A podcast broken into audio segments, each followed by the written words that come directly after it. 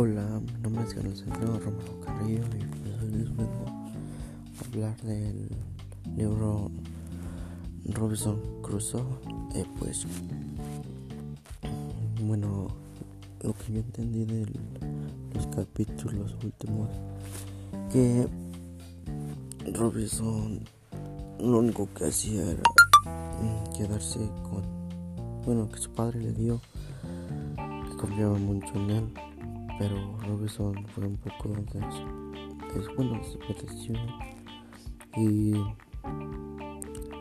un momento que desobedeció pues embarcó en un barco donde se fue con un amigo y pues ahí es donde fue su partición donde se fueron a islas y como duraron unos seis años así en isla pues decía ahí que los árboles este, marcaba los días, las horas y pues para que no se perdieran y nada de eso.